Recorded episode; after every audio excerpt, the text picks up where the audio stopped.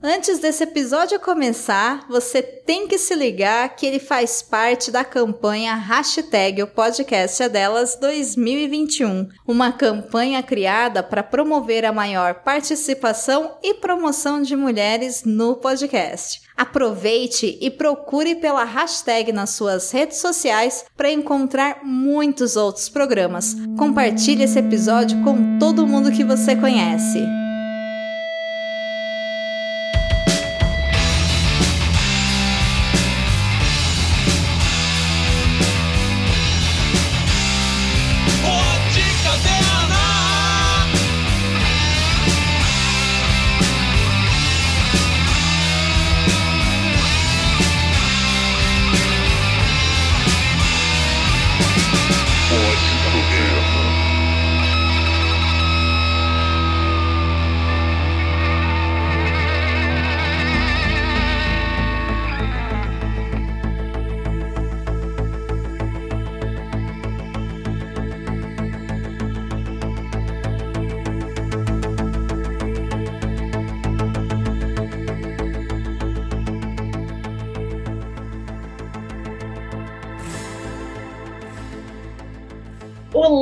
Ouvintes do Pod Caverna, aqui é a Mai e eu estou sendo a host pela primeira vez no Pod Caverna e confesso que eu estou um pouco nervosa, então vocês me perdoem qualquer coisa.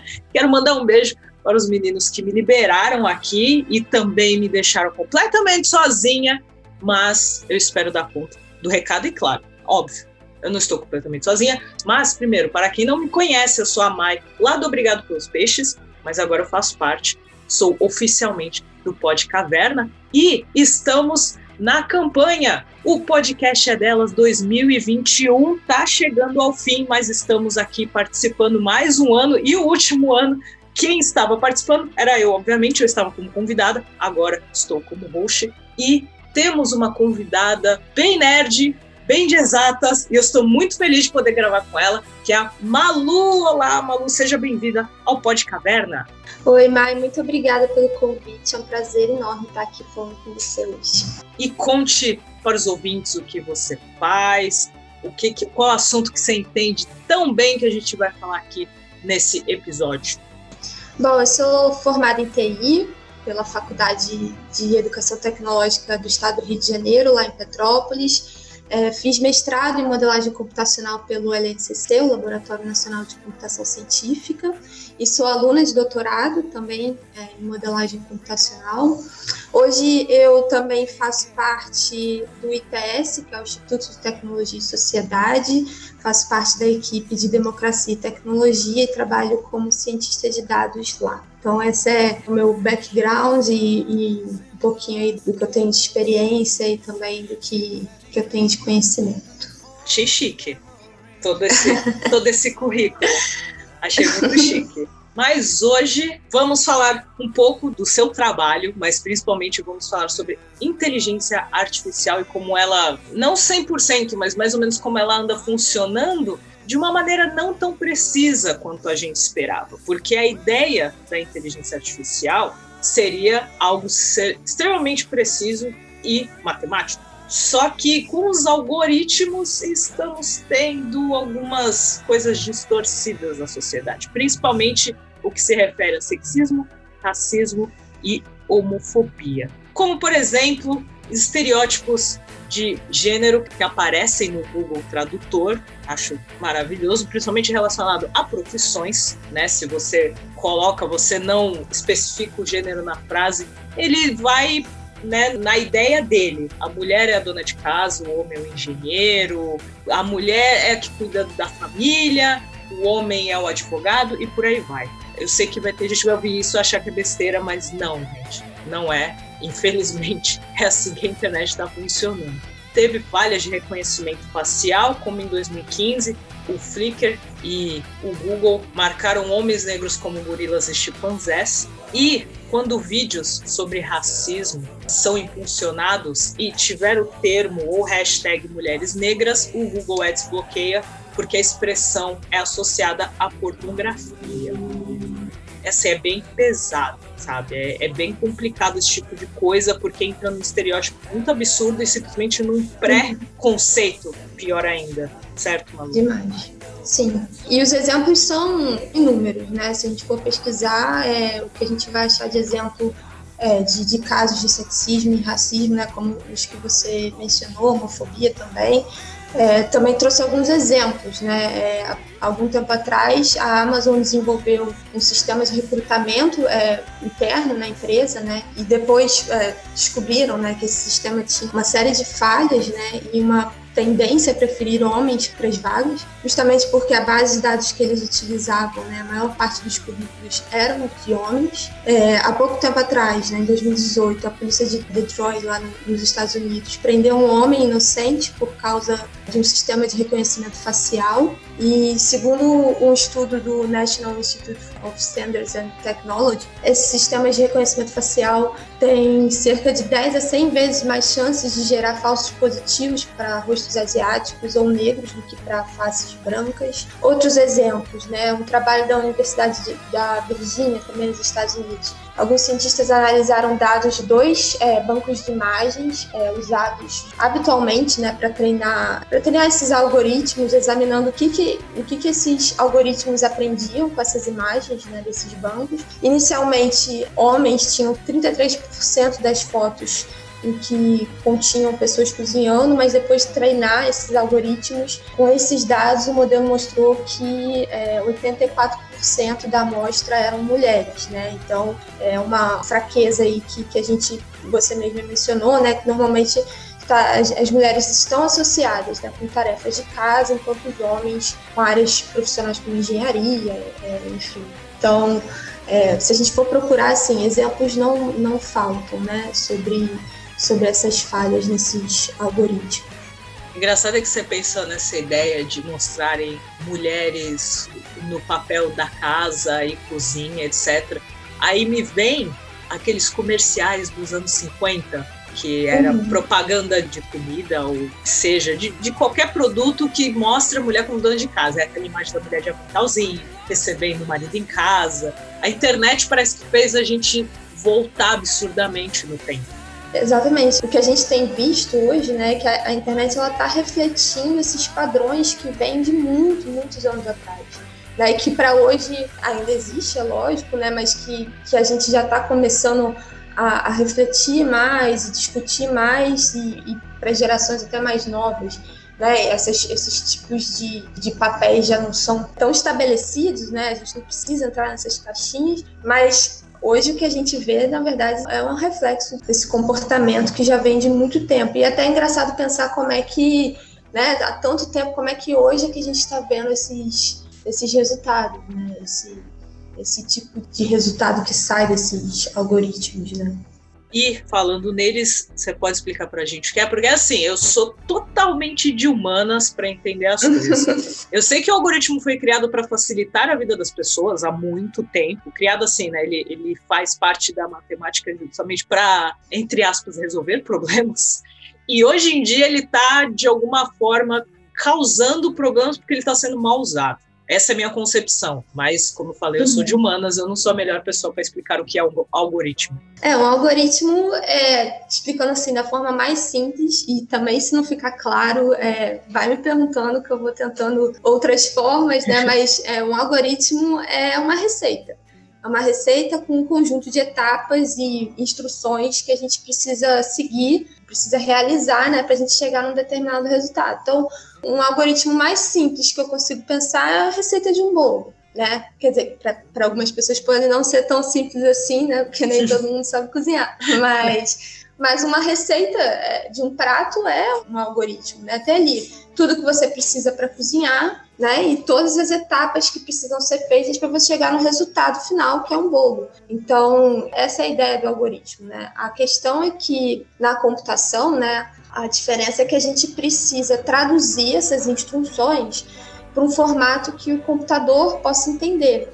E aí, para isso que a gente usa, a gente usa linguagens de programação. Né? Então, quando a gente fala em algoritmo, não necessariamente a gente está falando de inteligência artificial, porque algoritmo é um termo mais genérico, assim, né? A inteligência artificial usa de algoritmos para realizar suas tarefas, mas nem todo algoritmo é uma inteligência artificial, é um aprendizado de máquina. Então, na verdade, os algoritmos eles realizam das mais simples atividades, como somar dois números. Calculadoras têm os seus algoritmos ali para somar multiplicar, dividir. Da mesma forma, os softwares que a gente usa, né, por trás deles, tem regras implementadas, instruções implementadas. E aí sim a gente também pode ter esses algoritmos implementados para inteligência artificial. São algoritmos que podem ser mais complexos. Enfim, dentro da inteligência artificial, a gente tem vários tipos de algoritmos. Alguns a gente consegue interpretar, outros a gente já não consegue, é o que a gente chama de caixa preta. Então,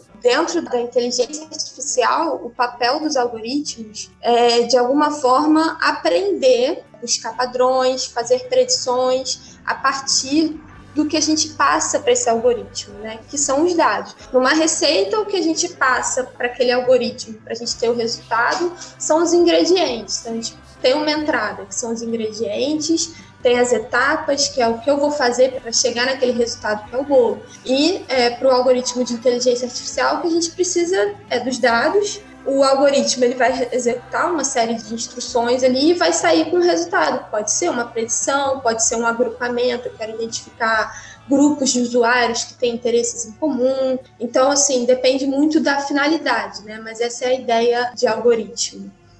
E ele em redes sociais, assim, falando bem de um jeito leigo, perdeu o controle. Claro, ele está sendo controlado pelas empresas e para quem está usando e tal, mas ele perdeu o controle no sentido que tudo, tudo, tudo, tudo que a gente faz, tudo que a gente olha, todo lugar que a gente visita, ele vai usar essas informações e vai jogar na nossa cara, tipo, ah, já que você viu isso aqui, que é tanto não, eu falo isso em rede social, mas é, nos uhum. serviços de streaming, por exemplo, que é aquela coisa de, ah, você assistiu isso aqui, então acho que você vai gostar desse. É isso, né? É esse o convívio que a gente tem com os algoritmos na internet, certo? É, porque virou até um, um, termo muito usado, assim, né? quanto mais dado, melhor. Ele perdeu o limite nesse sentido, assim, de que quanto mais dados sobre as mais diversas coisas que a gente pode imaginar, que às vezes a gente nem pode imaginar, né, que o serviço é capaz de coletar, ele vai coletar e ele vai usar aquilo de alguma forma, né? Pode ser para tentar melhorar o algoritmo, pode ser para aplicar outras funções ou para usar o dado para uma outra finalidade, né, que não aquela inicialmente prevista, talvez. Então, perdeu o controle no sentido de que hoje a gente está gerando dados de uma maneira que a gente nunca gerou antes, né? É, celular, computador, são todos os aplicativos, tudo que esses aplicativos usam de localização, de permissões, de dados que nós mesmos é, fornecemos, né? De termos e condições que a gente passa o olho batido e às vezes nem abre, nem passa o olho, né, na ah. verdade. Então, nesse sentido, assim, é porque a gente está produzindo dados em volumes, assim, que, que a gente nunca produziu e o que esses serviços precisam é justamente disso, né, o dado é o grande ativo que a gente tem hoje.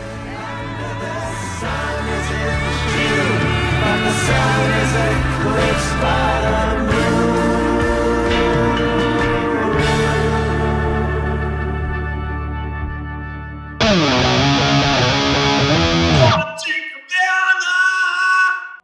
queria saber, e eu não sei se alguém consegue responder isso, mas como é que eu falo negócio, eu estou longe do celular, eu comento uma coisa e de repente a propaganda aparece. Isso me deixa maluca. E eu sei que muita gente que está ouvindo passa por isso justamente por causa dessas permissões que a gente dá, né? Eu confesso que eu não sei como desativar isso, assim, é, definitivamente, porque toda vez que eu acho que eu desativei alguma coisa, eu acabo achando uma configuração que ainda tá lá ligada. Então é difícil até pra gente, às vezes, assim, entender como é que aquilo tá coletando, está sendo coletado, né? Mas eu estou constantemente revisando as configurações dos meus aplicativos, mudando senhas, eu bloqueio anúncios é, sempre que possível, é, Facebook, eu peço para não me sugerir anúncios relacionados com aquilo que eu estou procurando, né? Às vezes é bom, porque, enfim, eu estava de mudança e eu tenho certeza que se eu tivesse com essas funções ativadas, o que ia aparecer de geladeira, fogão, armário, no, o mês inteiro. Várias promoções. Exatamente. E, e, por outro lado, às vezes eu acabo vendo uma coisinha ali que eu não queria comprar e aparece, ah, interessante isso aqui, mas assim, é, já não é tão personalizado, né? Mas eu constantemente estou revisando e, e achando coisa para desativar é um perigo, cara. Você não pode procurar nada, você não pode pesquisar nada, que já vem bombardeado de informação, principalmente Sim. isso. Principalmente de dinheiro, assim, você, às vezes você só quer ver um negócio, ah, eu isso aqui, aí você começa a receber um monte de coisa de promoção e não sei o quê, e aí vem aquela ideia, vem aquelas promoções, vem, ah, no mês tal, aniversário da loja, e aí você acaba gastando como você não deveria. Exatamente. Que é o pior de tudo. Mas o assunto que temos agora, na situação atual, que é o mais difícil. Temos o estereótipo, temos os pré-conceitos, temos aquela imagem de mostrar a mulher. Assim, a mulher é mostrada ou como a dona de casa, a pessoa que cuida da família. As próprias propagandas mesmo, pensando primeiro em TV, que é onde começou tudo. Essa questão de, de usar algoritmo e tal, foi de uns anos para cá, principalmente quando a gente começou a ter internet nas nossas mãos. Porque tem, então, uhum. época de. Desculpa perguntar, quantos anos você tem? Eu tenho 27. Tá. Então, é assim, anos atrás a gente tinha internet, mas era no computador, aí era o Orkut, era o MySpace e, Fotolog, a gente tinha o acesso mais limitado porque era só em casa no computador ou em lan house. Se vocês conviveram com esse dilema de ir para lan house para usar a internet. Sim.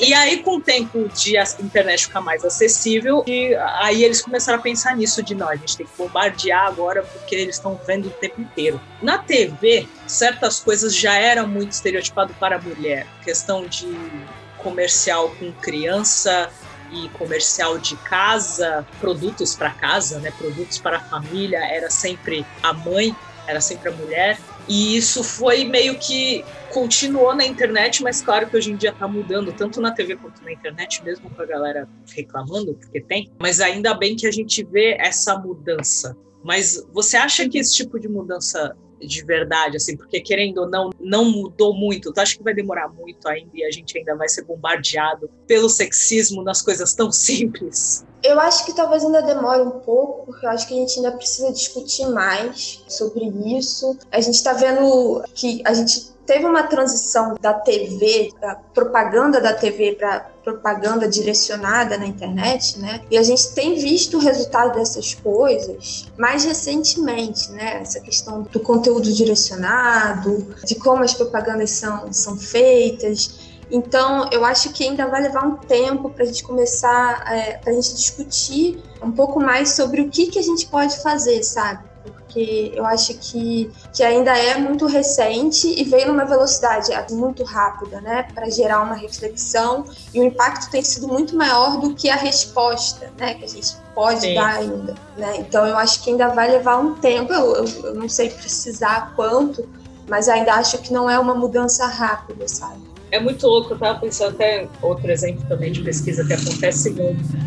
Isso em inglês. Em inglês a gente sabe que as palavras, é eu falei da questão do Google Tradutor, as palavras, muitas delas não têm gênero em inglês. E aí se você coloca uhum. doctor, vai aparecer um cara. Se você coloca nurse, vai aparecer uma mulher. E por aí vai, de é, pilots, por exemplo, e flight attendant. E, e, e, assim que é assistente de bordo e tal. Então é incrível porque assim não são profissões e não são coisas que ah de repente começou a ter mais mulher ou mais homem fazendo isso. É desde sempre sabe? É muito tempo. Claro que foram anos anos por exemplo para uma mulher conseguir ser uma doutora mas ainda assim são muitos anos que existem mulheres na medicina e que são doutoras que são renomadas e que trabalham com isso então, é estranho ainda a gente ter esse tipo de problema em pesquisas. Sim, sim. E é estranho porque, assim, como a gente tinha comentado, né, o volume de dados que a gente está gerando hoje é muito grande. Né? Se a gente for fazer esse paralelo do, da quantidade de dados que a gente está gerando com essas mudanças que vem acontecendo ao longo dos anos, como é que, que esses dados ainda não estão refletindo certas mudanças, né? Pelo menos não na, no tamanho que elas deveriam, né? É porque de fato ainda existe um caminho muito grande para a gente percorrer, né? A gente vê que esses algoritmos, esses modelos refletem o que estão nos dados e estão refletindo coisas ruins ainda. Então é um sinal de que ainda existe um, trabalho muito grande para ser feito, né? Nesse sentido. Assim. Apesar de parecer uma pergunta óbvia, é uma pergunta assim real que eu tenho. Reflete muito, tanto na questão das pesquisas, reflete muito o comportamento humano esse tipo de resultado. Eu acredito que sim. E tem uma questão também, é, porque esses algoritmos aprendem com os dados, né? Então ele não olha, ele não faz uma ponderação. O algoritmo não é capaz de, a não ser que você programe para ele fazer isso, mas ele não consegue pesar mais para um lado do que para o outro, a não ser que você tire esse viés do dado ou que você trabalhe esse viés de uma outra forma. Então, eu acredito que isso é um reflexo ainda bem grande do que a gente tem na sociedade. E por isso, né, a necessidade de a gente continuar discutindo e trabalhando em cima disso, porque se isso está refletindo, o que, que a gente talvez a gente possa fazer do outro lado, né, do lado de quem está implementando os modelos, para tentar tirar esse viés e, e deixar que pessoas sejam reconhecidas como coisas que elas não são né, por causa de uma imagem, ou que pessoas sejam presas porque o algoritmo está reconhecendo de uma forma errada. Então, assim, é, são discussões que eu acho super relevantes super importantes a gente ter, porque se continuar assim, a tendência é, é continuar perpetuando esse, esse tipo de pensamento, esse tipo de preconceito, né? Então, a gente tem que trabalhar, pelo menos eu entendo, né, como uma pessoa da comunicação, que que isso é uma, uma matéria, isso é um assunto que tem que estar, inclusive, dentro das nossas formações, assim, de uma forma um pouco mais responsável, mais ativa, para a gente começar a pensar nisso, porque a gente está construindo essas ferramentas. Né? A gente está implementando esses modelos. Então, como é que a gente tem esse cuidado de identificar esses vieses nessas bases de dados para tentar, é, de alguma forma, começar a combater né, esses preconceitos nesse tipo de, de aplicação? Eu pensei nisso agora, lembrando de um exemplo, quando isso até já foi mostrado, de quando as pessoas vão pesquisar, né, isso lá fora, na né, fantasias de Halloween, ou até mesmo roupas normais e colocam a profissão. Aí se coloca doctor ou nurse, para o homem vai estar vestido de doutor normal, aí a mulher é sexy nurse. Uhum. Se coloca vampire, o cara é um vampiro normal, a mulher é sexy vampire. E por aí vai, assim, é tipo, peraí, não dá para ser uma pessoa normal, não, sabe? Às vezes você está procurando por uma criança e tem esse tipo de inclinação, e que assusta mais ainda, né? Exatamente. Foi como eu falei, assim, é um reflexo da sociedade machista que a gente vive. Então, machista, racista. Então, assim, eu vejo que os dados ainda estão muito fortes nesse sentido, que precisa ter esse esforço um pouco de entender como trabalhar esse viés para a geração de modelos que não retornem esse tipo de, de informação quando você está procurando por uma fantasia, né? É, que, que retorne uma coisa um pouco mais. É, porque para a gente parece muito óbvio, né? Mas, enfim, infelizmente, muitas vezes o que é óbvio pra gente nem sempre é pros outros, né? É. é sempre isso. E assim, a galera vai não brigar comigo, mas vai falar dela, tá citando Douglas Adams de novo. Mas Douglas Adams dizia, eu trecho num dos livros dele, do guia, falando que as notícias chegam muito rápido, muito rápido. Notícias ruins, principalmente. É, uhum. são as que chegam mais rápido. E a gente tá no momento em que a gente vê notícia ruim o tempo inteiro. É um fato. E eu sou adepta daquilo assim, claro, eu mesma às vezes compartilho, eu vejo algumas coisas, mas eu mesma sou adepta do eu não vou compartilhar, eu vou tentar não falar sobre, porque afeto que a gente está sentindo e, e, parece que atrai mais. Tanto na questão de notícias ruins, quanto na questão de informações, seja ela na questão de informação falsa ou com falta de informação e tal. Você acha que isso faz toda a diferença? Porque, assim, muita gente compartilha na questão de, ah, eu quero criticar e eu quero falar mal disso, e eu quero mostrar o que está acontecendo. Só que isso acaba gerando mais dados para aquela notícia e você vai receber mais coisa em cima daquilo. É igual o, dislike do YouTube. Muita gente vai lá, ah, eu vou dar dislike nesse vídeo para mostrar o quão bosta é. Só que você está gerando mais. Assim, você está fazendo com que o vídeo fique mais conhecido. Então você acha que assim, na verdade a gente tem que ter esse pensamento de vamos parar de dar ibope para esse tipo de coisa, porque querendo ou não, a questão de notícia falsa, a questão de acusar alguém injustamente, a questão de informações, de discurso de ódio, elas se multiplicam e elas compartilham justamente porque muitas vezes a galera compartilha para criticar e dá o efeito contrário que a gente gostaria, né? É, essa questão da, das notícias, né, de conteúdo, é até complicado porque, enfim, assim como acontece com a questão do, dos anúncios, né, o conteúdo que a gente tem consumido, né, tem sido cada vez mais personalizado para o que você interage, né? Eu lembro que há um tempo atrás, quando eu morava com a minha irmã, a gente morando juntas, ali, o mesmo contexto familiar, mais ou menos os mesmos gostos. Ela abria o meu, o meu computador, meu YouTube, e eu abri o dela, era uma coisa assim, era um apareciam duas pessoas completamente diferentes que não se conheciam. Era como se a gente nem conversasse sobre as mesmas coisas assim no dia a dia, né? Porque ela vai vendo o conteúdo dela, é, as coisas de arquitetura, formada em arquitetura, eu vou vendo as coisas de computação e as coisas que eu gosto. Então, assim, vai ficando personalizado no nível que se você acaba até interagindo demais com certos conteúdos, por exemplo, são conteúdos falsos, aquilo vai chegar, pode acabar chegando em você até mais rápido do que um, um conteúdo que, enfim, pode ser verdadeiro, uma agência de notícia consolidada. Então, é até complicado por conta disso, assim, né? A forma como a gente interage acaba voltando para a gente no sentido do conteúdo que vai voltar, né? Que vai ser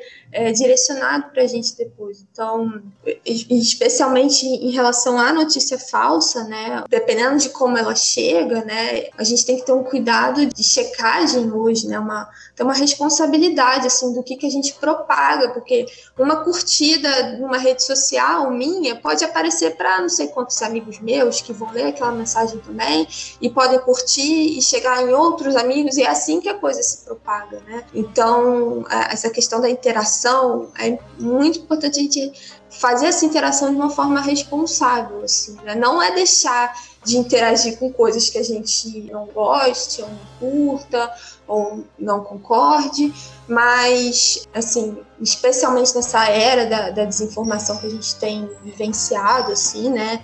Tanta coisa, enfim, vacina, Covid, que parece que chega tudo num, num bolo só de desinformação, é muito importante a gente ter esse cuidado realmente como a gente interage com as coisas na internet. Teve o um caso recentemente na questão da menina que as pessoas deram jeito de ir lá e fazer todo um caos para ela não abortar, coitada, 10 anos, foi abusada, uhum. e, as pessoas agindo como se fosse culpa dela, e aí a gente vê como a mulher ainda é tratada. Né, na sociedade desde que nasce. Basta a mulher nascer, já é um caos. Eu lembro também de um caso nessa questão de compartilhamento e reconhecimento, que foi um caso que teve aqui no Guarujá, eu moro em Santos, uhum. que jogaram na internet já faz uns anos. Foi assim, eu acho que foi bem no começo que esse tipo de coisa estava sendo discutida foi o começo de realmente as pessoas começarem a agir de acordo com o que via na internet. E aí divulgaram uma foto falando, ó, oh, tá tendo. E tava tendo até sequestro de crianças e tal. E essa pessoa está roubando crianças e blá, blá, e falaram. Mostraram a foto da mulher, jogaram na internet e falaram: ó, oh, essa pessoa está roubando crianças. Acharam uma mulher na rua, foram lá um monte de gente, lixaram ela, mataram ela. Não era ela. E foi uma das primeiras discussões que se teve em relação a isso. Então também fica aqui essa crítica, porque assim, hoje em dia a gente tem muito essa questão de reclamar, por exemplo, de, sei lá, reclamar de motorista de Uber, que a gente passa por situações, principalmente questão de assédio, ou até mesmo alguma coisa que o motorista fez de errado, situações de assédio na rua e ter imagens e isso eu converso, é importante, conversem com seus pais, porque assim, querendo ou não, a geração mais velha é a que acaba compartilhando muita coisa que não deveria. Antigamente, ficar preocupado com a gente e agora a gente tem que ficar preocupado com eles. Assim, eu não tenho esse tipo de problema em casa, mas, mas é uma questão muito de você tem certeza que é essa pessoa? Você tem certeza que é essa pessoa certa? Porque é o que acontece até hoje. Infelizmente acontece muito de raça, mas muitas vezes eu acho, até nos Estados Unidos, eles usam isso como desculpa, né? Porque antes mesmo da internet eles já aprendiam pessoas de acordo com a raça e, e falavam que eram culpados uhum. de alguma coisa. Mas tem que tomar cuidado, principalmente quando usam fotos né? É uma questão muito delicada, principalmente notícia quando tem, por exemplo, a menina que foi abusada pelo tio. Eu fui ver, tipo, muito tempo depois quem era o tal do tio. Claro que é aquele mesmo cuidado de para ninguém lá matar, mas ao mesmo tempo vocês estão divulgando foto da pessoa inocente e a gente não sabe de quem vocês estão falando. A gente temos o compartilhamento e temos as pessoas jogando na internet, mundo afora, a foto de pessoas inocentes e vítimas.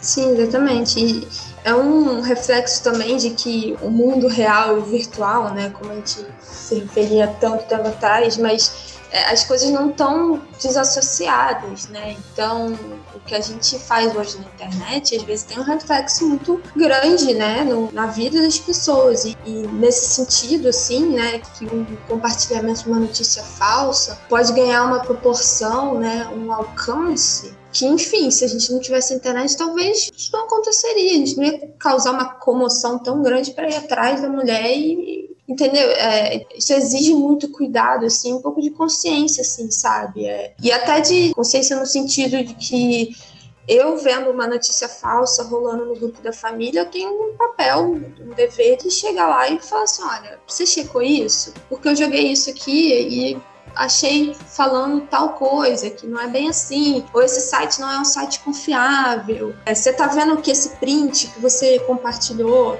ele tá com a letra distorcida, o foco não tá legal, isso tem cara de que foi uma colagem. Porque não é difícil hoje produzir esse tipo de conteúdo falso, né? Então, assim, é mais um dever que a gente tem hoje, né, como usuário, né, de, da internet, de rede social, de alertar sobre isso sempre que a gente vê, assim, pelo menos entre a família, amigos, né? Porque não é difícil, assim. Eu mesma já recebi muita coisa de falsa de, de família, assim. É, e de pessoas que realmente passaram batido, assim. Se a pessoa tivesse olhado um pouquinho mais de cuidado e tal. Tivesse pesquisado um, um tiquinho mais. Aham. Uhum.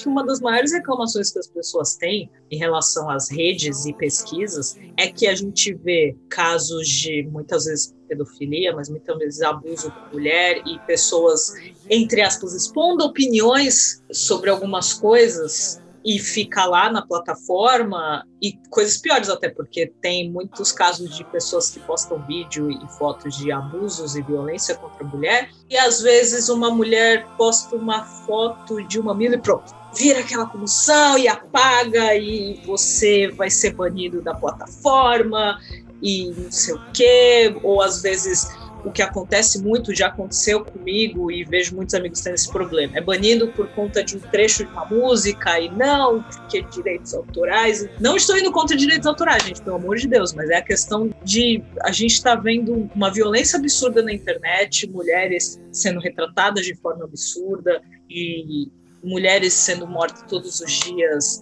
e a gente vê a notícia, a gente vê tudo na nossa cara e mesmo assim as pessoas estão por aí postando e falando o que quiser. Até mensagens, mensagens que a gente recebe e ameaças, e isso continua nas plataformas. Então, por que, que você acha que tem essa, tanta essa diferença, sabe, no comportamento? É, eu acho que talvez, assim, posso estar até um pouco enganada, mas eu acho que talvez as plataformas ainda não saibam exatamente como lidar com isso, assim, né? No sentido de que como é que recebe a denúncia e trata a denúncia, ou, enfim, a quantidade de denúncias que recebe, será que eles levam isso em consideração na hora de tirar um conteúdo, né? Porque o que pode acontecer também é essa questão, né? Ah, postou uma foto que, enfim, não tinha nada demais e aquilo ali teve que ser removido.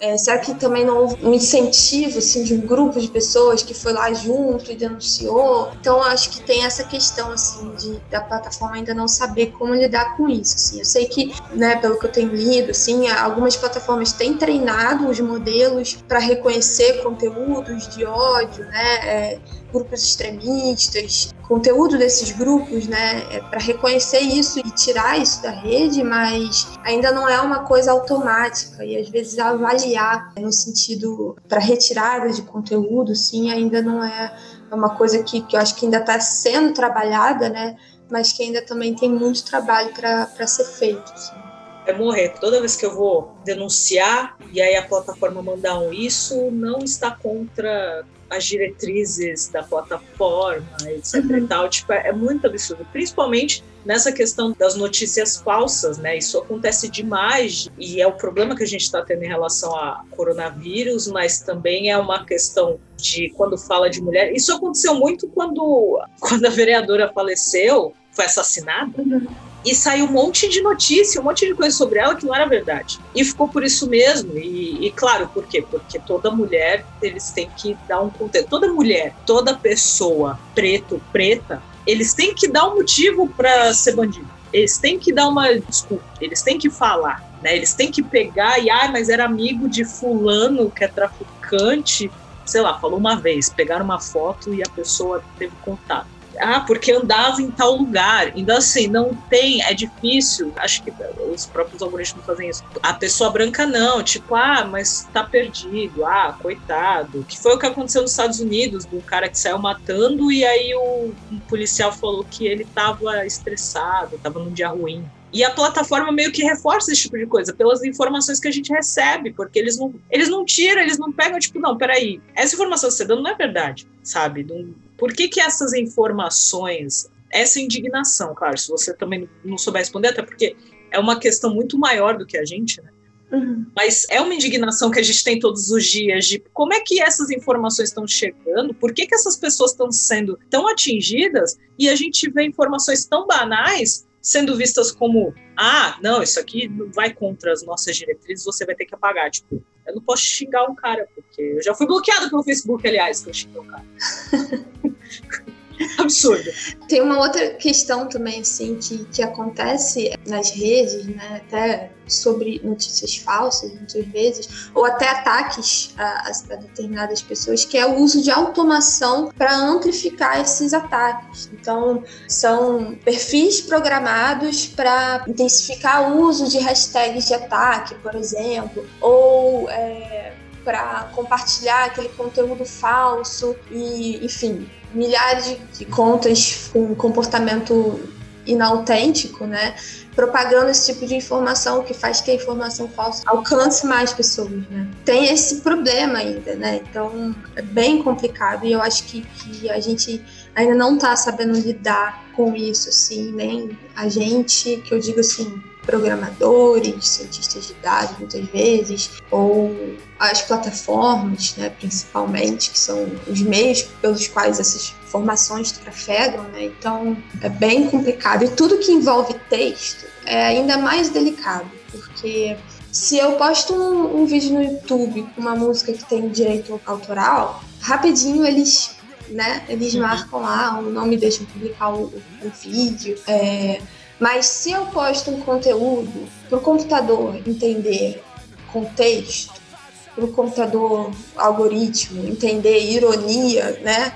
Eu estava conversando com um professor meu essa semana numa reunião e, e ele comentou exatamente isso, né? A pessoa que fez ou que pensou a área de processamento de linguagem natural, né, que é uma área que visa justamente identificar esses padrões, enfim, em texto, fala, é, não pensou no brasileiro não pensou no brasileiro porque a gente tira sarro de tudo. Uhum. Nós somos um povo completamente irônico. Então, você lê um tweet, se você não pegar a ironia ali, imagina o computador entender. Né? Como é que você programa o computador para entender a ironia? Então, isso é muito complicado. Então, tudo que envolve texto é, fica ainda mais delicado, né? Do ponto de vista de modelagem desses algoritmos, né, de implementação é, desses algoritmos para detecção desses tipos de conteúdo, até de ódio mesmo, enfim. Então é super complicado quando se trata de texto. É um desafio muito grande. Eu acho que eu confesso que eu vou ficar com medo se o computador começar a entender minhas ironias. E aí a inteligência artificial foi longe demais. Aí vai ser um problema mesmo. Aí, né, aí eu vou ficar preocupada, entendeu? Skynet para todo lado vai ser um bagulho louco. E para poder pedir perdão pela minha falha, ainda estamos muito tempo sem resposta sobre o assassinato de Marielle e infelizmente ainda rodam notícias sobre ela e Sim. notícias falsas e coisas horrorosas. Então, uhum. gente, evitem compartilhar ou se vê, denuncia ou qualquer coisa do tipo, porque imagine a, a mulher, imagina a filha vendo esse tipo de coisa, sabe, sendo compartilhado logo após a morte é, é, é um negócio complicado. E exemplo bobo também, o caso da Carla Dias no BBB, que acabou Sim. saindo, e assim, a galera metendo pau na menina, menina, tem minha idade, falando mal dela por causa de macho, como sempre. Assim, eu não, eu não assisto, né? Eu falo que eu assisto pelo Twitter, porque a galera comenta muito lá.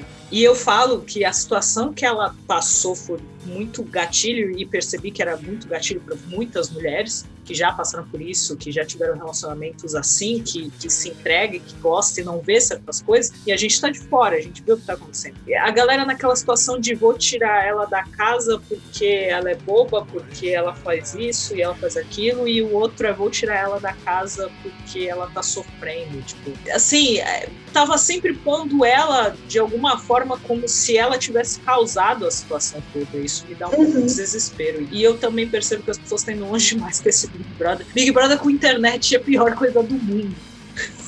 Sim. É horroroso, gente. Assim, pra 20 anos de, de Big Brother e, e a gente vendo. Só fica pior. Só fica pior, cara, né? Porque assim, não é o primeiro BBB que tem gente de internet, não é o primeiro BBB que teve lésbica e, e gays. Não é, não é não, não é a primeira vez. As pessoas estão agindo como se fosse ah, algo super. É a primeira vez que tem gente famosa, por isso tá ridículo. É, mas a, as pessoas estão agindo como se fosse algo super à frente do tempo, e não é. Mas a prova dessa questão do gênero é isso. Eu vejo o tempo inteiro a proporção que eu vejo das pessoas falando no Twitter. É muito mais pessoas falando das mulheres lá dentro. Claro que as que saíram antes teve motivo de uma forma ou de outra, mas é muito, muito mais, falando muito mais das mulheres, e os caras xingam uma vez, xingam outra, mas tu não vê o nome deles sendo falado. Agora o nome hum. mais falado é do filme. Mas você quase não vê, a treta é sempre das mulheres. A, a treta é sempre com ela, é impressionante. Não vou tirar a culpa dela, gente, pelo amor de Deus. Assim, sororidade tem limites. Mas é, é justamente ver o comportamento de como as pessoas lidam com o que assiste com que fala, com que compartilha, e aí a gente tem o algoritmo bloqueando o perfil de BBB porque a galera foi lá fazer, entre aspas, a cabeça do Instagram, do Twitter, sabe? Vocês estão uhum. usando errado o poder de ação de vocês. Estão usando errado. Como é que o que que você acha do que a gente pode fazer em relação a tipo de coisa? Seja notícias falsas, seja as pesquisas que a gente faz, o que, que você acha que dá para a gente mudar no nosso comportamento em relação à internet? E claro, também você falou da questão das, das redes sociais que você usa, você tira um monte de, de coisa, você bloqueia os anúncios, você tira algumas coisas das configurações que você indica para a gente. É, além dessa questão de bloquear, verificar, assim, não tem jeito, ainda não tem um processo super automatizado que a gente possa garantir que tudo que chega na gente, né, quero que tudo que chega em mim é, seja verdadeiro, mas não tem como fazer isso. Então, é, o processo de verificação ele, ele é muito importante. É pegar, é, é olhar com cuidado para foto, sabe? Porque às vezes a letra está distorcida, dá para ver que foi uma montagem de logo do, do jornal com um título né, que chama a atenção, que apela muito para o emocional, para a raiva, para a indignação, e aí você olha aquele conteúdo, você fica indignado e você quer compartilhar. Então, tudo que, que mexe muito com o emotivo, assim, né, com, com a emoção, quando você lê da primeira vez, já tem que ser levado com certo cuidado, né? Não que notícias tristes não vão despertar isso na gente, assim, de indignação, mas no contexto das notícias falsas, né? O conteúdo dessas notícias é planejado para gerar isso, né? Não é o contexto daquela notícia que te deixou triste, não, já é o conteúdo, é a forma como ela é pensada, a forma como ela é produzida. Então, assim, tomar muito cuidado com isso, verificar joga o, a notícia como você pegou, joga no Google, vê se vai aparecer o link mesmo. Porque às vezes nem aparece, muitas vezes chegaram imagens para mim que eu assim, isso aqui é estranho, deixa eu ver, eu jogo o título lá no Google e nada retorna para mim. Então, assim, então não é uma notícia de um veículo, né, de notícias que eu conheço, ou confiável, ou que sabe, né?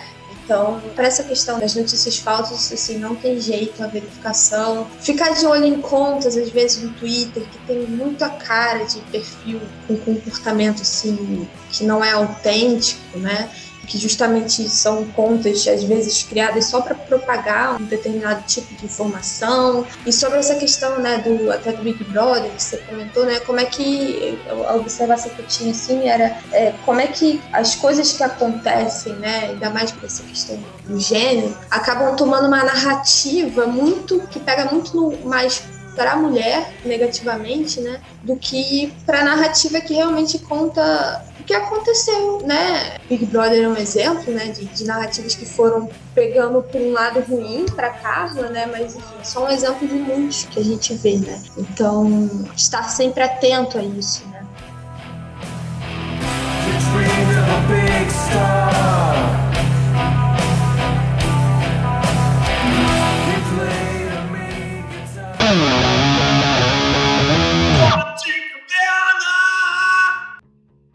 Você já teve alguma situação de ter que se explicar sobre o que você faz, mas no sentido de o fato de você ser mulher nessa área e as pessoas ou não levar a sério, ou você ter que bater naquela tecla de tá, eu sou mulher e eu sei fazer isso, e eu sei explicar isso. Eu lembrei disso agora vendo uma doutora falando sobre isso. Você já teve algum momento de sexismo na área em si, ou graças a Deus você nunca passou por isso? Ah, não, já. Já, é, já tive alguns episódios assim que às vezes eu nem detectei de cara o sexismo, porque tô tão acostumada. A gente acostuma com algumas coisas, né? Horroroso isso. Demais. E assim, desde muito cedo eu tô na área de TI. Eu fiz curso técnico, então desde ali no do ensino médio, né? Eu já vinha de uma turma que, enfim, eram pouquíssimas mulheres. Depois da faculdade também. Então já passei por algumas situações assim de sexismo e principalmente situações que eu não peguei na hora. O que me fez refletir e hoje eu levo muito mais cuidado assim, porque já tive uma situação, por exemplo, bem recente, que eu estava dando aula, enfim, é, eu não sou uma pessoa assim que tem um tom de voz muito grave, é, não sou muito mais velha, é, então, assim, as pessoas talvez me vejam assim, talvez como uma pessoa mais próxima, mais amigável, mas não sei o quê, e que talvez né, pareça dar mais abertura para algum tipo de comentário, né? Às vezes isso acontece. Então, o que é totalmente, enfim, é, não estava alinhado, no caso, com, com um episódio em que eu estava dando aula. E aí surgiu um, comentário que na hora eu levei assim, falei assim, ah, a pessoa fez esse comentário porque, enfim, é, acha a aula legal e tal. E aí a coordenação do curso veio conversar comigo. Disse, olha, nós ficamos sabendo de um comentário que aconteceu durante a sua disciplina. E aí eu fiquei tentando lembrar, e aí a coordenadora do curso leu o comentário para mim. Na hora eu me lembrei do episódio. E eu falei, não, eu, eu vi esse comentário, mas não, não entendi nesse sentido. E ela falou assim: não, esse comentário é muito sério. E aí a coordenação do curso veio toda junto comigo, tentar ver quem tinha feito aquele tipo de comentário. É, enfim, foi uma situação assim que não detectei o sexismo na hora, a falta de respeito, mas que depois, voltando, assim, eu pude né, refletir e falei assim, realmente foi um comentário completamente inapropriado com o que eu estava fazendo ali na hora, que era da aula. Então, não era amiga de ninguém, né? Uhum. No sentido de proximidade, sim, lógico. Não que eu não era amiga no sentido que eu fosse carrasca com a turma, não era nada nesse sentido, mas não era próxima para aquele tipo de comentário acontecer. Já aconteceu também uma situação no lugar que eu trabalhava, a pessoa estava fazendo uma visita, né? era uma pessoa visitante na situação, e aí ficou visitando ali por uns meses o trabalho, e na hora de uma reunião virou para mim começou a rir. E eu não entendi a risada, pensei, será que eu fiz alguma coisa? Será que eu falei alguma coisa errada, essa pessoa tá rindo? Perguntei, não, aconteceu alguma coisa?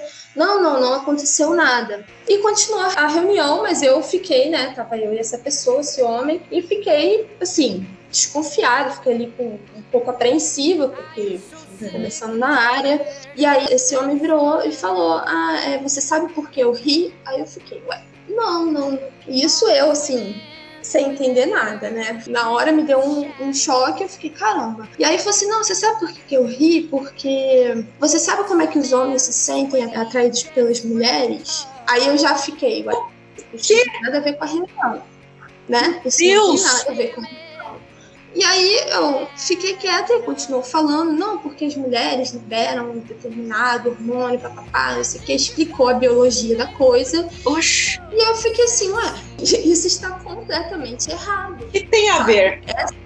É, né, essa situação especificamente foi uma situação em que eu, eu na hora identifiquei, tentei sair daquela situação ali o mais rápido que eu pude, né? Fui até uma pessoa que estava num cargo um pouco maior que o meu, quer dizer, bem maior que o meu, no caso, estava começando na área. Uhum. E, e aí, assim, medidas foram tomadas com um certo cuidado, porque, enfim, questões do trabalho ali que iam, né, não podia me envolver muito, então, enfim, Sim. foram tomadas medidas com certo cuidado, mas assim, foi uma situação completamente assim constrangedora para mim, estava começando, muito nova, com um homem, né, da área muito mais velho do que eu. Enfim, eu pensei, o que que eu fiz de errado? A primeira coisa que eu olhei foi a minha roupa. Falei assim, deixa eu ver o que que eu tô vestindo. Eu estava vestindo uma camisa polo, não que isso tivesse feito alguma diferença, né? A gente sabe que não eu- faz, mas, é, mas a gente fica com isso, tá muito grudado na nossa mente, né? Que, tipo, Exatamente. Gente, é, eu olhei a gente é pensei, culpada por isso. Pois é, eu olhei, eu tava com uma camisa polo,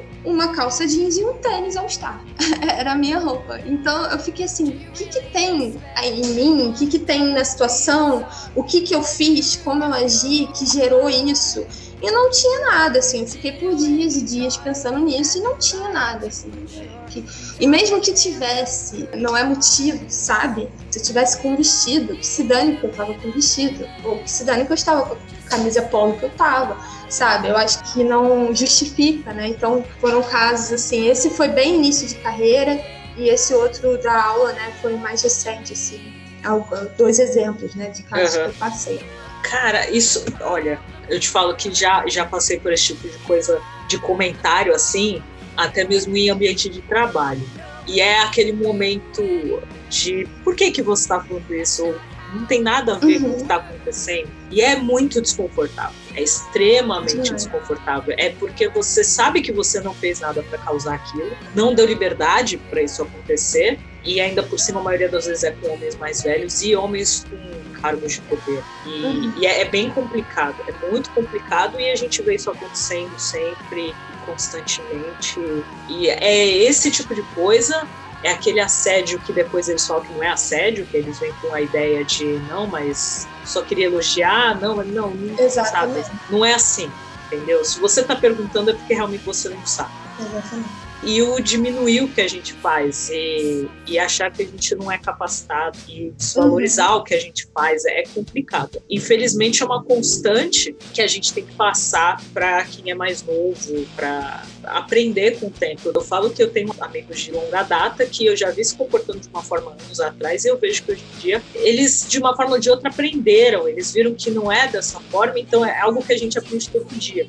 Então, assim, conversem com seus amigos, cuidado com o que vocês pesquisam, principalmente, e percebam, percebam esses erros, porque, que nem você falou, na hora a gente não percebe, na hora você fica alheio, às vezes, a algumas coisas, porque tá na nossa mente que, ah, não, isso é normal. A gente convive tanto com isso que a gente acha normal. Então, a gente tem que reparar nesses detalhes. Essa é a parte difícil. Agora, em relação ao tema, em relação ao algoritmo e, e rede social, o que, que você acha que dá para fazer? Temos exemplos de iniciativas que estão fazendo um trabalho muito interessante, que é o Rapovid Avera, que, que foi um projeto que ficou em segundo, é um projeto que ficou em segundo lugar no Hack Covid, que era para pessoas mostrarem iniciativas para o combate à pandemia, e o Rapovid Avera é um projeto brasileiro que é para justamente combate às fake news, combate às informações, porque em questão da pandemia a gente está recebendo muita informação falsa.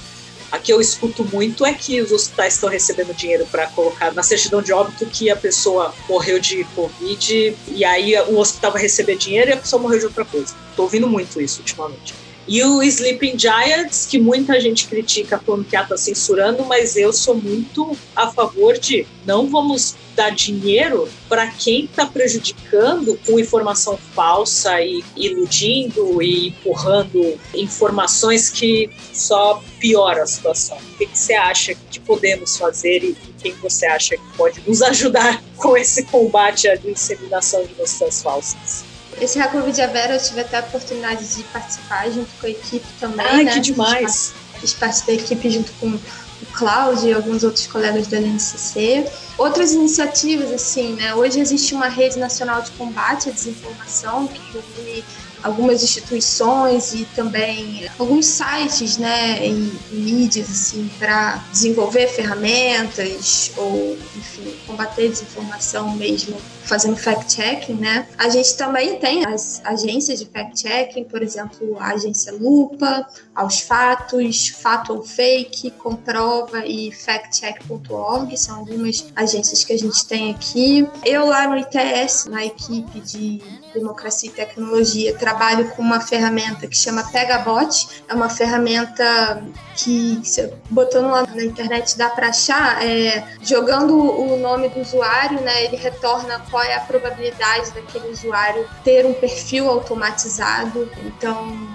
às vezes, né, nas análises de dados que eu trabalho, a gente consegue identificar é, comportamentos automatizados vinculados a, a, algumas hashtags. Então, outra iniciativa assim que eu tenho para comentar sobre essa questão da disseminação de notícias falsas, né? Igual eu falei, a questão de não compartilhar e denunciar direto. Você acha que é, que é, o mais sensato? eu acho que é super sensato. É, não compartilhar, se chegar até você, né, sem você intencionalmente ter chegado à notícia falsa, é alertar a pessoa que compartilhou aquilo, para que, pelo menos eu notei que o volume de notícia falsa que chega no grupo da minha família tem diminuído. Então, Olha acho aí. que é uma, estratégia que pode funcionar. Eu não sei se eles deixaram de compartilhar comigo e estão compartilhando com outros. Fizeram outro grupo sem você é, compartilhar ser. notícia falsa. Pode ser. Nossa, meu sonho. Apesar que eu falo muito com a minha mãe, ela que tá no grupo da família, que eu saio há muito tempo acho que também para continuar gostando dos parentes, sabe? É aquela coisa de melhor evitar conversar assim, a gente continuar com um carinho pelas pessoas. Mas ela mesma, ela conversa muito com eles e ela mesmo fala: não compartilha isso, não compartilha se você não tem certeza, você não sabe de onde veio e por aí vai. Toda vez ela vem com uma notícia, ela me fala: eu não sei de onde veio isso, a pessoa não fala de onde é, como apareceu, de onde veio a notícia, só compartilha e, e aí assim que começa esse tipo de coisa. Então, gente, não compartilhem e denunciem, bloqueiem, silenciem os perfis, porque tá cheio de bot também que tá só aí falando besteira. Então, parem de compartilhar, parem de dar munição e, sei lá, compartilha meme, compartilha coisas engraçadas, compartilha coisa bonitinha, compartilha notícias boas, entendeu? Compartilha sites que vão te mostrar se aquela notícia é falsa ou não. Compartilha esse tipo de coisa. É isso que a gente precisa. Claro, teve recentemente o caso do cara que compartilhou falando ah, coisas para a gente ter esperança. Mas sim, não era coisa em relação a nós e obviamente a gente não pode simplesmente sair da bolha só para ver coisas. A gente tem uma esperança no final de tudo, obviamente, mas a gente tem que estar tá muito sabendo do que está acontecendo. Então, não só é Covid. Uma esperança com responsabilidade, né? Exato. Em relação a, ao, ao, racismo e homofobia e o sexismo, denunciem, não compartilhem. Denunciem. Se quiser que outras pessoas denunciem também, só mostra, mas assim, fala com as pessoas, não compartilhe em, em rede social. Compartilhe entre os seus amigos. Porque, querendo ou não, compartilhe em rede social, chega nas pessoas que apoiam esse tipo de coisa, essas pessoas compartilham, e aí vira essa bola de neve de toxi... Nossa, eu nem consigo falar. De coisas tóxicas. de cidadãos de bem que, que se juntam para falar merda. E a gente não pode xingar essas pessoas, obviamente. Então, compartilhem com seus amigos, compartilhe. Ah, tem que. Vamos denunciar isso aqui. Não, ah, eu chamo na DM e te falo o perfil. Você compartilha o post, por exemplo. Eu chamo na DM e te falo o perfil. Mas tentem evitar de compartilhar esse tipo de conteúdo, porque tá dando munição para eles. E. façam de tudo para tentar denunciar o que for. Vejo muito caso de gente que entra em alguns grupos e coisas. Já vi gente que entrou em grupo tinha um pessoal, coisas absurdas. Tinha uns caras que tiravam foto de mulheres no banheiro e compartilhavam. E aí tinha gente que entrava no grupo justamente para denunciar esse tipo de grupo. Então, uhum. Se vocês souberem, teus amigos que compartilham foto, gente, quer ver mulher pelada? Tem OnlyFans. Vai lá pagar. As meninas estão fazendo um trabalho tão bonito. Então as meninas fazem um trabalho mal bonito. Tenho amigas que fazem isso. Vocês não compravam Playboy quando era mais novo? Agora a gente tem OnlyFans não compartilha foto sem autorização, não tem esse tipo de comportamento. E denuncie perfis de quem faz esse tipo de coisa. Teve um perfil de um cara que postava foto desse tipo de mostrar mulher de saia e tal no, Instagram e não tinha permissão das mulheres para fazer isso. E aí compartilha o perfil, mais gente começa a seguir, piora, sabe? Piora a situação. Então, denuncie, bloqueie, silencie e apoie projetos que ajudam a combater esse tipo de coisas nas plataformas. E vamos tentar fazer umas pesquisas decentes para o algoritmo começar a reconhecer que mulher não é só dona de casa e nem mãe. Certo? Certíssimo. I'm looking for the treason that I knew in 65. Beware the savage Oh,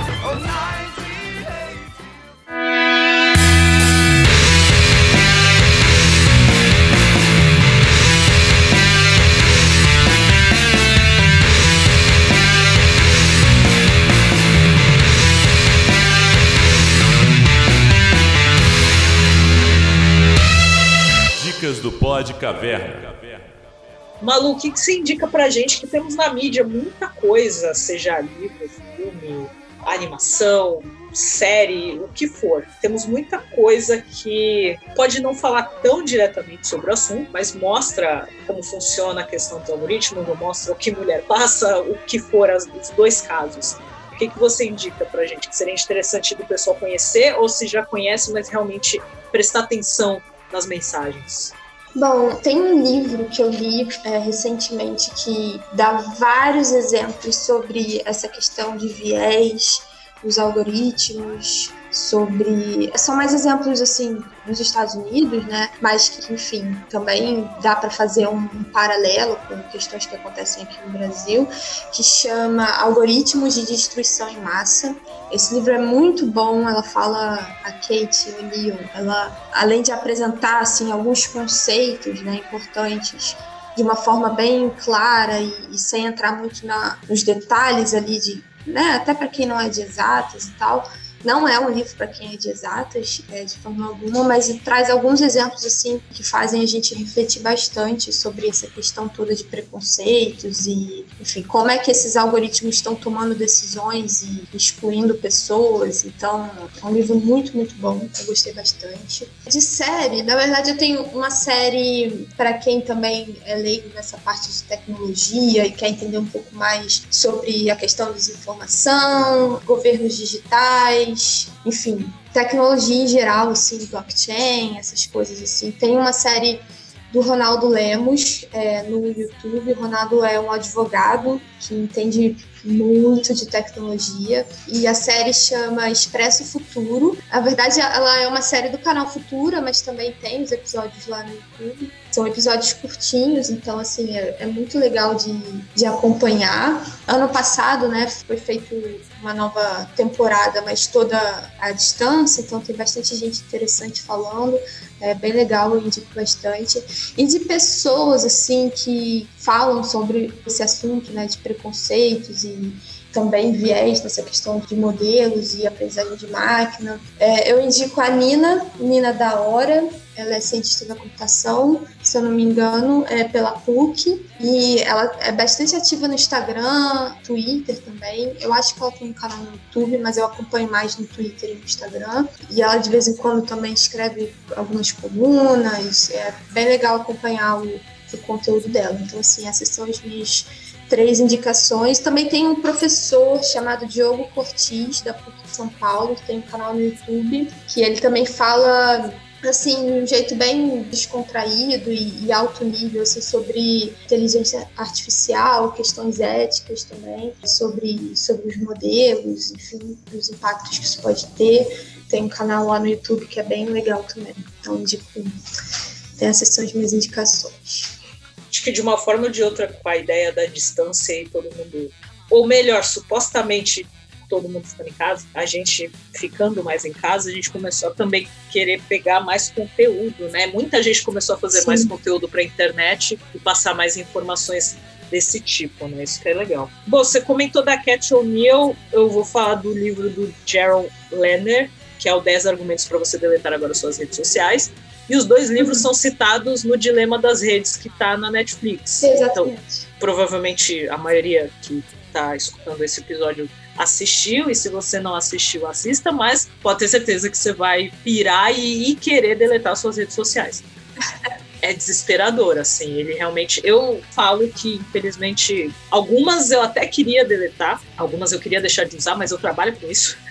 Então, infelizmente, eu não tenho escolha. Mas quem sabe no futuro, até porque daqui uns anos a gente não sabe como é que vai estar a situação e quais as redes que vão estar aí. Usei Orkut durante anos e, né, a gente sabe o que aconteceu.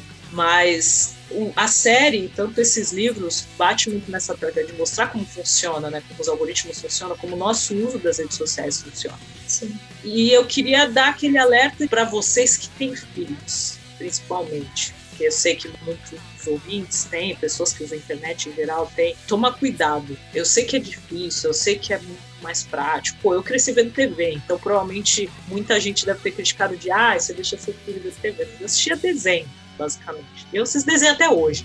Então, mas eu vejo muita criança viciada em celular muita, muita, muita criança. Assim, isso é muito perigoso, porque o que a gente faz hoje em dia, a preocupação que as pessoas têm hoje em dia de os adultos viciarem, as crianças já estão vindo assim. Isso é muito preocupante. E aí estão crescendo com esse tanto de informação e aí estão ficando com preguiça de estudar, porque é aquela coisa, a gente tem muita informação à nossa disposição e ao mesmo tempo as pessoas não estão pesquisando melhor essas informações. Então parece que veio a preguiça junto, né? Então tomem cuidado veem o que as crianças estão assistindo, estão consumindo. Enfim, assistam Dilema das Redes, vejam esses livros, procurem esses livros, vocês acham fácil no Amazon. E um livro que eu vou bater na tecla para todo mundo ler, e por mais que, é assim, tenha a ver com o assunto, mas ao mesmo tempo não tenha tão a ver, que é 1984. As pessoas estão vendo, eu percebo que as pessoas leram de uma forma errada, eu acho porque tem muita gente usando, principalmente essa galera do discurso de ódio, usando a favor deles. E assim, é claro, é clara a mensagem. Mas ao mesmo tempo, os algoritmos viraram o grande irmão. É o fator maior nesse quesito. Os algoritmos são o grande irmão e as pessoas estão usando os algoritmos e estão usando as informações do jeito delas, que é o que o livro mostra, de as informações chegarem, eles pegarem informações e jogarem para o público de uma forma. E aí, de repente, para eles, não, não é mais isso, é isso aqui. Aí eles apagam, eles deletam toda aquela informação anterior, eles dão um jeito e aí passa a informação nova e fala, é isso aqui, essa é a verdade. E é o que estão tentando fazer, que a sorte é que, infelizmente, tem pessoas para manter a nossa história e manter as informações e a gente saber onde buscar e a gente poder ter onde buscar. E se a gente não tomar cuidado, isso vai ser apagado com o tempo. Mas é isso basicamente que o livro mostra, tem o filme também, e que acontece hoje em dia. Se não tomar cuidado, pode acontecer isso, da gente viver a verdade dessas pessoas e não do que realmente uhum. aconteceu. Por isso que eu acho que 1984 ainda tem um papel muito grande na questão de crítica à sociedade, ainda mais agora com a internet. Então, dilema das redes Aí, se vocês quiserem deletar as redes sociais de vocês, fica à vontade. fica a cargo de vocês, mas pelo menos dá uma olhada em questão de notificação, de configurações, de onde as suas redes sociais estão cadastradas. Preste atenção bem nisso. Bloqueie o que puder bloquear. E o 1984. Mas se você já leu, leia agora pensando no que a gente vive hoje, pensando nas informações que a gente tem e como a gente está sendo vigiado de uma forma ou outra. Malu, muito obrigada por ter aceitado o convite. Muito obrigada por essa conversa. Eu aprendi demais contigo. E, assim, acho que você reforçou ainda mais a forma como eu já pensava em relação ao uso da internet. Ainda mais eu trabalhando com isso, mas é que nem eu falei, eu trabalho, mas eu sou leiga, eu não entendo tão a fundo o tema. Então, fico muito feliz de ter tido essa conversa com você. E fale pra gente como entrar em contato, onde a gente pode te achar. Já que você não apagou as suas redes sociais, fala pra gente onde a gente pode te achar e se a galera pode entrar em contato para tirar dúvida, para poder conversar com você sobre o tema. Bom, eu primeiro quero agradecer o convite, na verdade. É muito, muito obrigada. Eu fico muito feliz em participar de podcasts e, e de vocês também. É mais feliz ainda. Eu espero, né, ter passado aí algumas definições e coisas de forma clara, mas se não tiver passado, é, ou então se alguém quiser conversar sobre outro assunto, outra coisa, meu Facebook na verdade está desativado.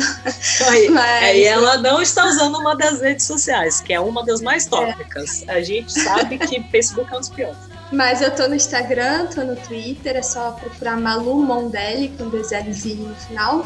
Então, é, tô por lá. E, enfim, disponível aí, qualquer dúvida, qualquer coisa que eu puder ser útil ou conversar, estamos por aí.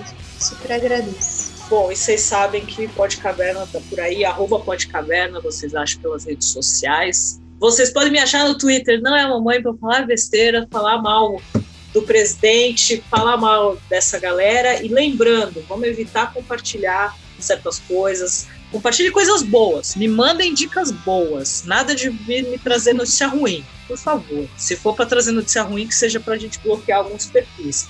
Mas pode procurar. E caso vocês queiram comentar sobre esse episódio, tanto nas redes sociais do Podcaverna, mas também pode mandar um e-mail contato@podcaverna.com.br. Acesse o site, procurem nos agregadores de podcast, tá lá o Podcaverna. E agradecendo mais uma vez, procurem hashtag o podcast é delas 2021, procurem a campanha, vejam todos os podcasts que estão participando dessa campanha, todas essas mulheres maravilhosas que estão no mundo do podcast. Procure também a hashtag Mulheres Podcasters, que vocês acham muito, muito trabalho, muitos trabalhos incríveis feito por mulheres na podosfera, então vale a pena. E quero agradecer os meninos por terem me dado essa liberdade de fazer isso aqui sozinha. Eu espero ter me saído muito bem.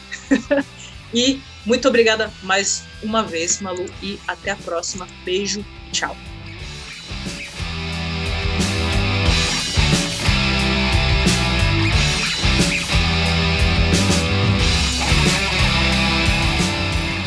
Você está ouvindo a um programa oficial da campanha Hashtag O Podcast é Delas 2021. Uma campanha criada para promover a maior inclusão e participação de mulheres no podcast no Brasil e em outros países. Para conhecer outros programas, procure pela hashtag nas suas redes sociais ou acesse o site o podcast é e encontre muitos episódios.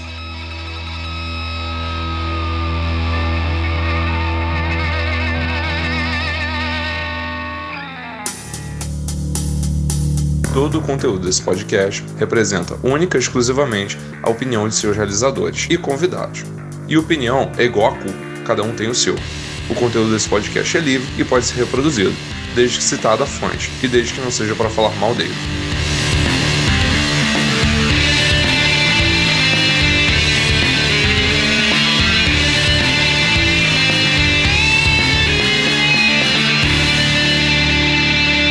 Pode caverna.